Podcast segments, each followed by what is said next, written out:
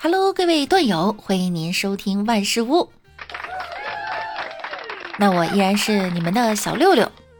中华文化呀，博大精深，光是中国的姓氏呢，就值得研究。还记得那位叫支付宝的老爷爷吗？我们从小到大呀，总是能遇到一些稀有的姓氏，或者你本人呢就是稀有的姓氏。拥有稀有姓氏是一种什么样的体验呢？那今天我们一起来看一下。我姓蛋，别人问我祖上有什么名人，我只能反问：你知道但丁吗？对了，前几天我加了我们学校的新生群，被踢了两次。别人让我说真名儿，我被踢是因为我叫淡水水。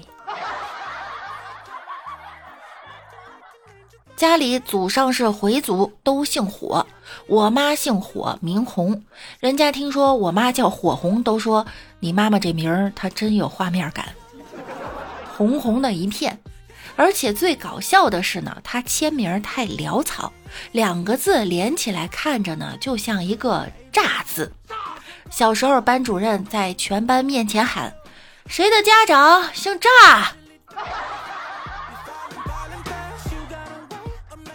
有个同事姓丑，是一个清秀的小伙子。入职两年呀，同事们都喜欢喊他丑丑。但是领导呢，一般叫我们小王、小张儿，所以丑丑同学只能哭瞎。哎，小丑。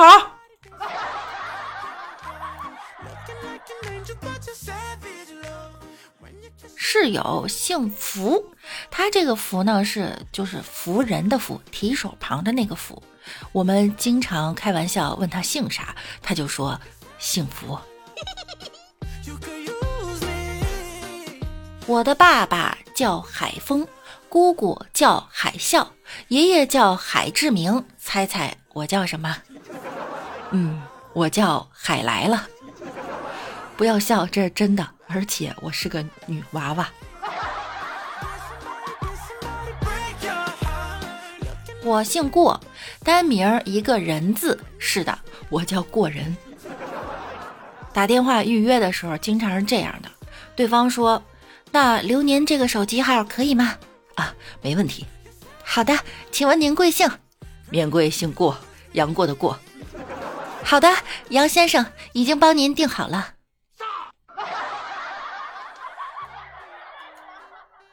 我姓别，场景是医院。你姓什么？姓别。我问你姓什么，没问你是男是女。哎呀，我真姓别，别闹。然后他就乖乖的掏出了身份证。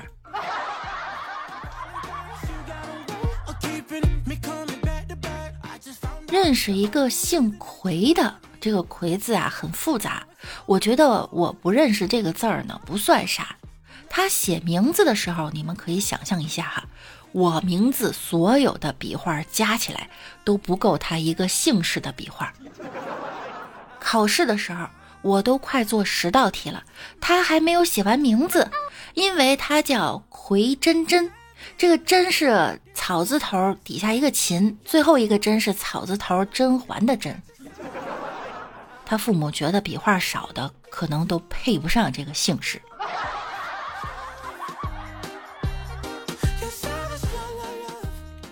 单位同事间互称小张、小王。有一天来了一位新同事啊，他姓狗，纠结该怎么跟他打招呼。你说叫他小狗吧，总感觉怪怪的。所以每次我想找他的时候，就说：“哎哎哎，那个谁，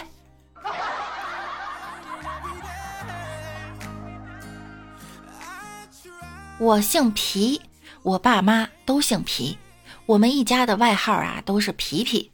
有时候过年人多呢，家里人一叫皮皮，齐刷刷的都回头。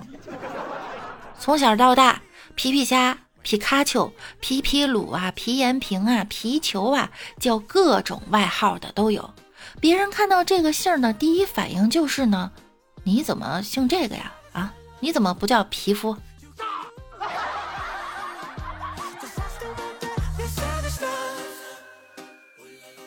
我有一朋友姓万，他爸叫万岁，他叫万万岁，所以每次去他们家都想下跪。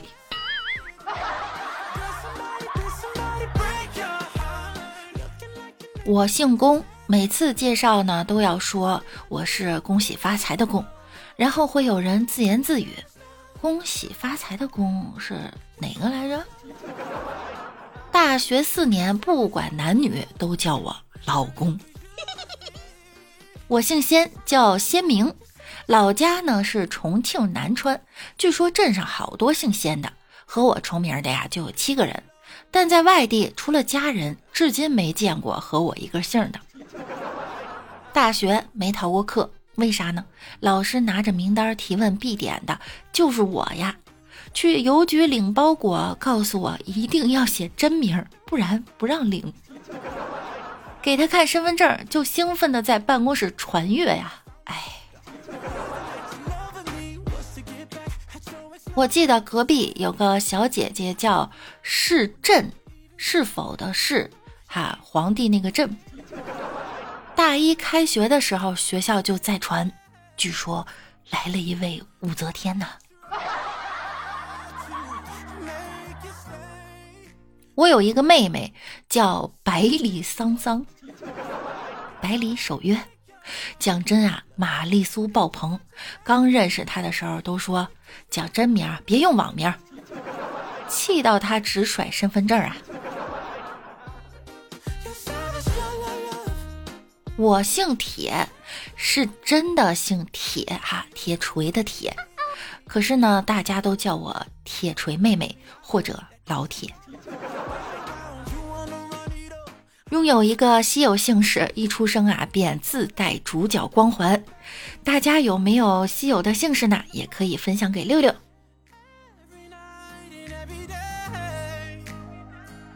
在昨天举行的奥斯卡颁奖典礼上，惊现了戏剧性的一幕：威尔史密斯和颁奖嘉宾现场打起来了。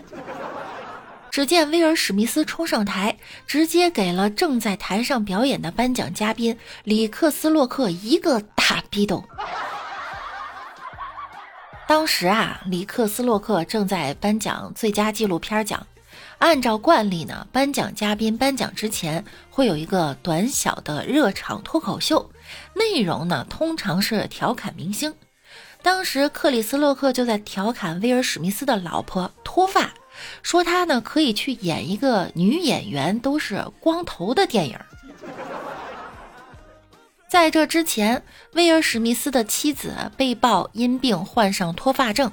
听到克里斯洛克用老婆的病痛开玩笑啊，威尔史密斯直接冲到台上，上去就是一个大逼斗。这还没完呢，回到座位上的威尔史密斯冲着舞台连说了两遍。不要用你的烂嘴说我妻子的名字。感谢威尔史密斯，原本对奥斯卡毫不关心的我，一下呢也变得八卦了。我就说这一幕似曾相识呢，原来好像在哪儿见过。因为事发突然呢，很多人还以为是原先安排好的桥段，但好几个网站的直播突然被掐，还有的电台呀直接消音。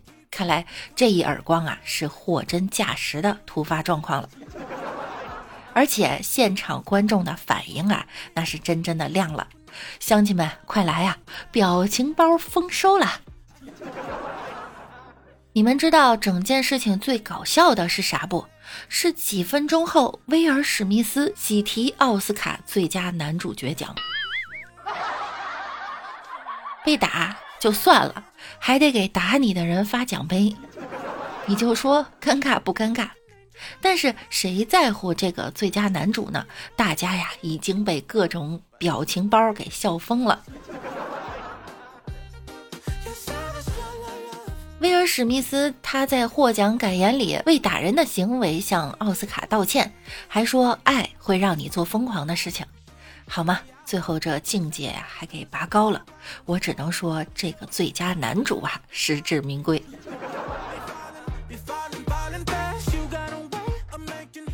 也不知道咋回事哈，最近让小孩子给大白尬舞，已经出现了人传人现象，而且跳的规模呢越来越大，还一个赛一个的尴尬。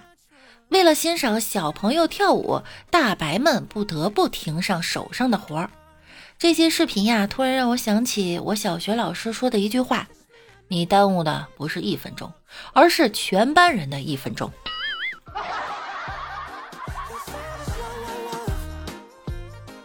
这种形式主义啊，咱以后还是别搞了，搞得我现在听到那首歌《谢谢你》什么，因为有你这首歌啊，真的就头疼。我说你们这是感谢人家吗？你们明明是在自我感动和自我作秀吧？表达方式千万种哈。前两天我看了一个新闻，山东一男子做核酸检测时突然下跪感谢大白。还是我们山东人耿直哈。但是为什么一听说山东菏泽曹县牛逼？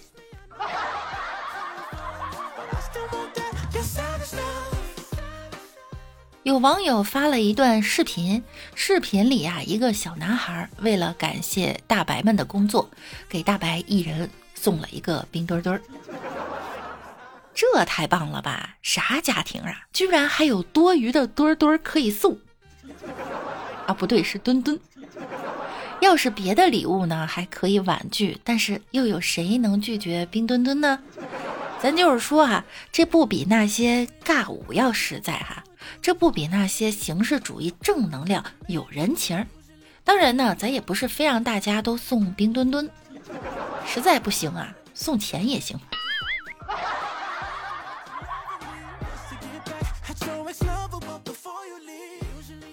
说到这个送钱呢，二十七日，上海有网友爆料，小区里不知从哪儿飞出来不少百元大钞，抬头一看。发现楼顶上有个人正拿着钞票往下扔呢。随后物业回应此事情况属实，并非跳楼。另有记者呢从官方渠道了解到，扔钱女子患有精神疾病，小区物业和志愿者已将钱送回。有网友评论哈，要不然是一线城市呢，真有天上掉元宝的事儿啊！有文章报道称呢，新冠疫情期间，抑郁症发病率增加两倍。这个大家都在家里憋久了哈，这场流行病对人们的心理健康呢，造成了严重的破坏。研究表明呢，这种影响比预期的还要更广泛，并且持续的时间更长。好啦，作为一个情感主播的我，此时此刻要插播一条广告。大家呢可以订阅一下我的情感专辑《六六的音乐情感电台》，晚上睡不着觉的时候啊，想不开的时候可以来听一听。